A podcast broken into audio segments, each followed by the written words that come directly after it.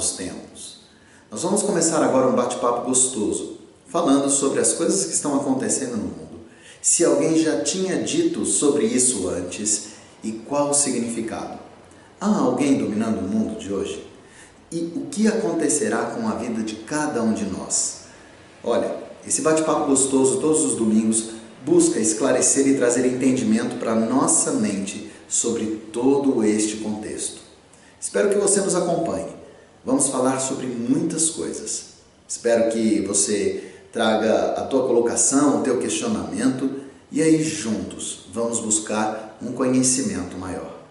A nossa vertente, a nossa versão é sempre sobre a palavra de Deus. Todo domingo, às 9 horas, aqui, um bate-papo gostoso. Graças paz, firmes aí? Espero e tenho orado que sim. Estamos aí conversando sobre os tempos finais e as coisas que vão acontecer, não é? Depois de falarmos sobre Daniel e sua profecia complexa, delicada, vamos agora traçar dois outros homens que também falaram sobre isso. Paulo e Pedro. Duas mensagens que vão ajudar na, na nossa interpretação, pelo menos espero que sim. Amém? Eu gostaria de rapidamente orar com você. Pai, te agradeço pelas constantes misericórdias, pelo teu renovo, pela tua fidelidade. Guarda-nos agora, Senhor, para que possamos entender mais da tua palavra e não cairmos no engano, não sermos desviados, ó Pai, do objetivo, que é te adorar e bendizer, declarando principalmente Jesus como nosso Senhor e Salvador. Ampara-nos agora, Pai. Em nome de Jesus que oramos. Amém. Amém. Então, olha só, como disse para você, dois homens que ajudaram bastante nessa conclusão. Primeiro vamos pegar Paulo na segunda carta que ele escreveu aos Tessalonicenses. Se você puder acompanhar, 2 Tessalonicenses, capítulo 2. Diz assim: Irmãos, no que diz respeito à vinda de nosso Senhor Jesus Cristo e a nossa reunião com Ele, vós, no, vós, nós vos exortamos a que não vos demovais da vossa mente com facilidade, nem vos perturbeis, quer por espírito, quer por palavra, quer por epístola, como se procedesse de nós supondo tenha chegado o dia do Senhor. Ninguém de nenhum modo vos engane, porque isto não acontecerá sem que primeiro venha a apostasia e seja revelado o homem da iniquidade, o filho da perdição, o qual se opõe e se levanta contra tudo que se chama Deus ou é objeto de culto, a ponto de assentar-se no santuário de Deus, ostentando-se como se fosse o próprio Deus.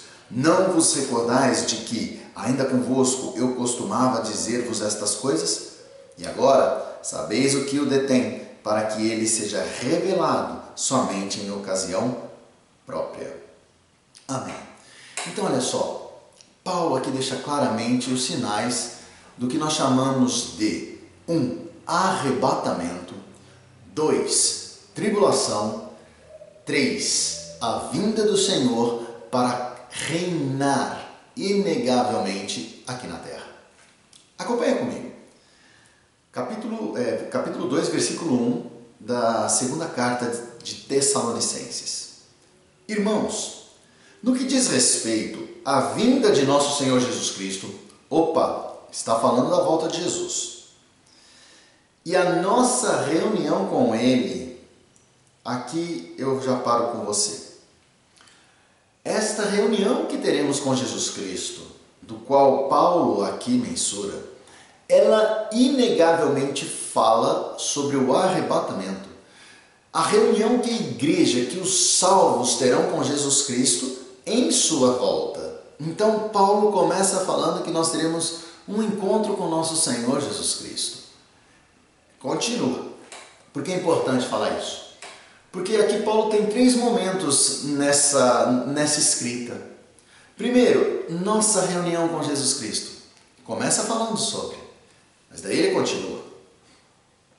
Que não vos demovais da vossa mente com facilidade, Nem vos perturbeis, quer por espírito, quer por palavra, quer por epístola, como se procedesse de nós, supondo tenha chegado o dia do Senhor. Então, olha só. Eu não posso entender que o dia do Senhor já chegou, porque ele até aqui fala de uma reunião com Jesus Cristo, primeira colocação, e segunda, essa parte da tribulação que vem logo depois, ela também ainda não chegou. Então eu não posso me perturbar por coisa alguma achando que, nossa, nós já estamos no período da tribulação. Não, não, ainda não chegou esse momento. Paulo deixa claro isso aqui, gente, na minha compreensão. Mas vamos continuar. Ninguém, de modo nenhum, ninguém de nenhum modo vos engane, porque isto não acontecerá. Opa! Sem que primeiro venha a apostasia e seja revelado o homem da iniquidade, o filho da perdição. O dia do Senhor é o dia em que Jesus Cristo vem, aniquila Satanás e reina mil anos. Esse é o dia do Senhor. Até aqui está tudo bem. Só que ele fala que o dia do Senhor ele não vem antes de acontecer um a apostasia e seja revelado o filho da iniquidade, que é Satanás. Excelente. O que significa apostasia? Aqui também nós temos uma discussão de interpretação e entendimento.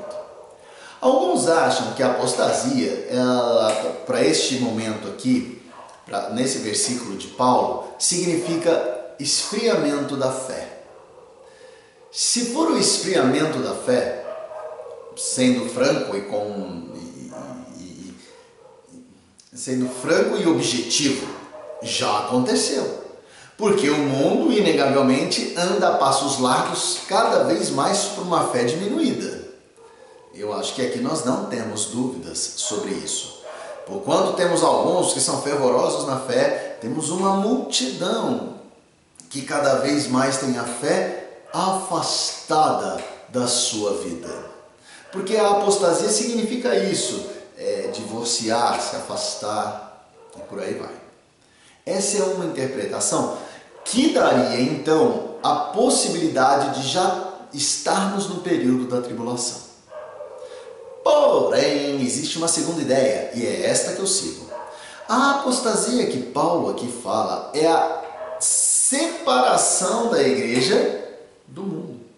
Olha só, sem que primeiro venha a apostasia. Então eu vou tirar a igreja, vou separar a igreja da terra. Opa, o que significa isso? A apostasia então significa o arrebatamento. E aí sim será revelado o filho da iniquidade. Então a igreja sendo tirada da terra para a reunião com Jesus Cristo. Aí o anticristo é revelado aqui na terra e ele começa o seu governo de sete anos, que é o período da tribulação. E aí ele continua falando: o qual se opõe e se levanta contra tudo que se chama Deus e que é objeto de culto, a ponto de assentar-se no santuário de Deus, ostentando-se como se fosse o próprio Deus. Então, olha só. Paulo aqui ele traz a interpretação ou ele traz a indicação das coisas que viriam a acontecer lá na frente. Eu não tenho qualquer dúvida sobre essa clara mensuração de que, um, nós teremos, antes do período negro da tribulação, a vinda do Senhor Jesus para buscar os remidos, arrebatamento, fazendo uma apostasia deles para com a terra. Então ele tira a igreja da terra e eles têm uma reunião com Jesus Cristo. Reunião de sete anos.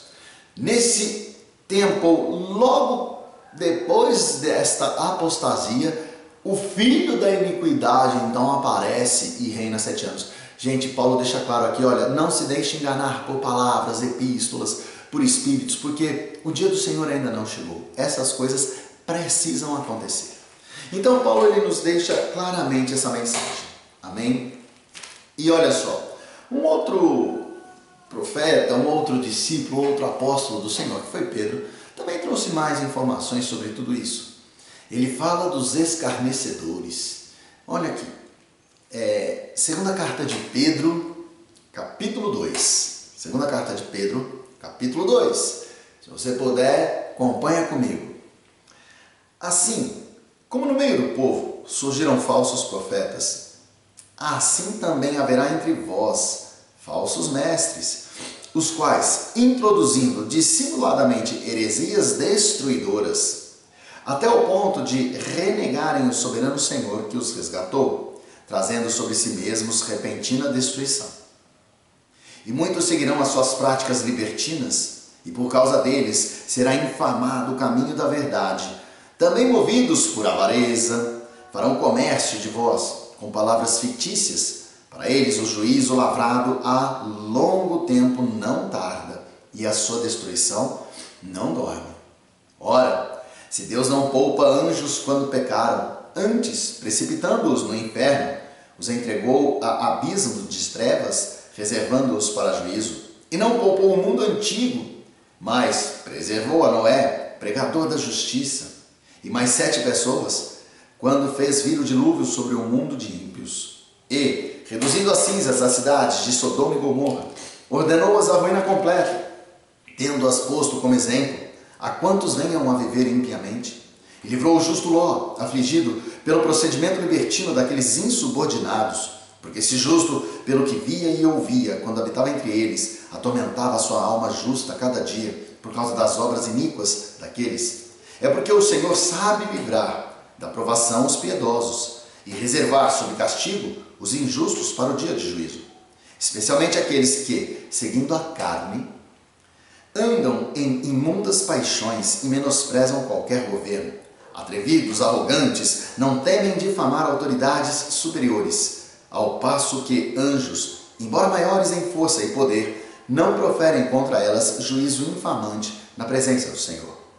Esses, todavia, como brutos irracionais, naturalmente feitos para presa e destruição, falando mal daquilo em que são ignorantes, na sua destruição também hão de ser destruídos, recebendo injustiça por salário da injustiça que praticam.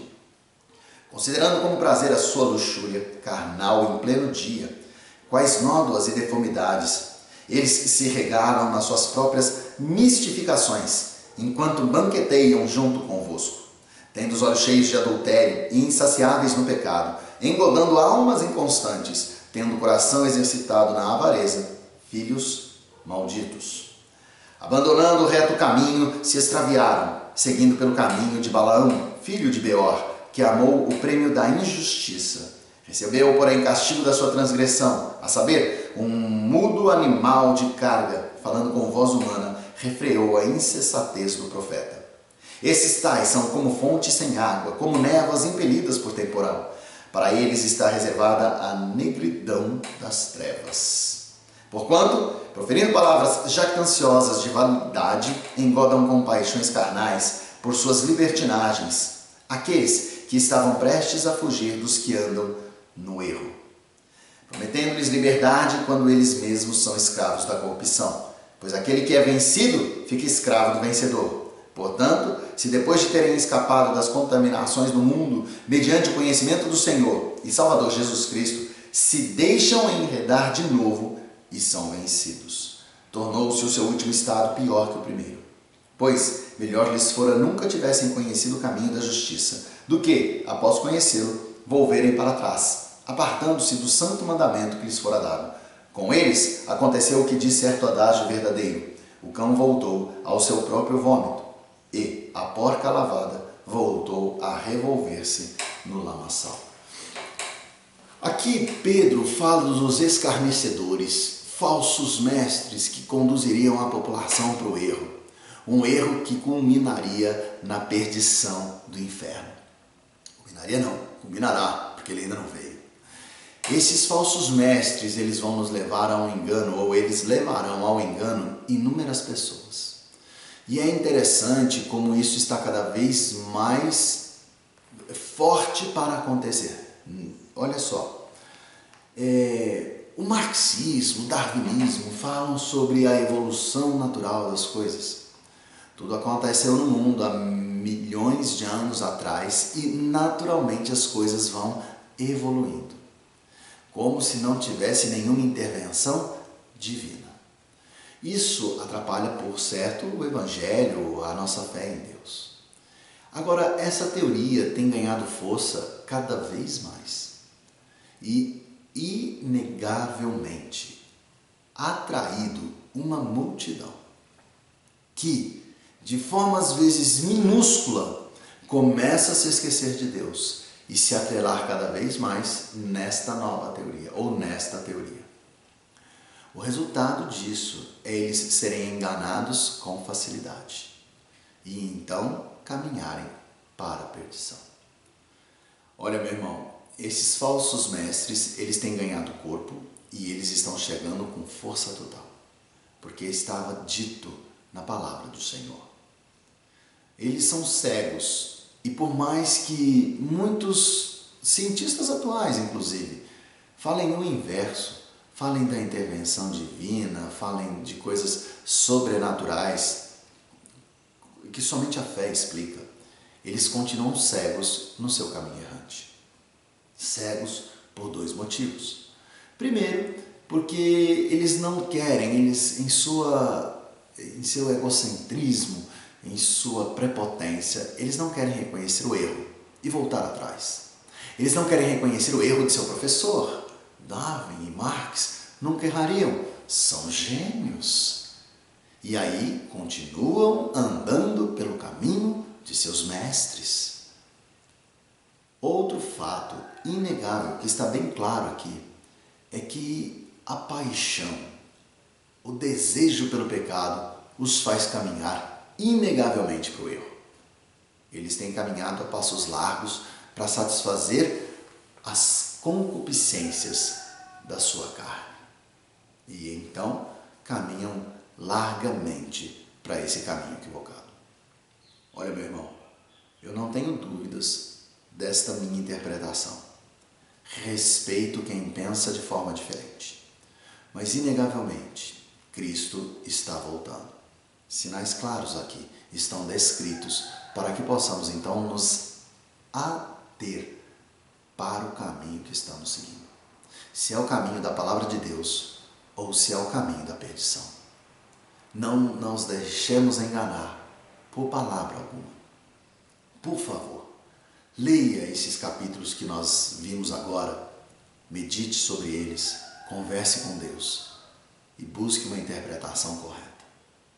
Vamos juntos caminhar para viver a essência do nosso Senhor. Em nome de Jesus. Amém?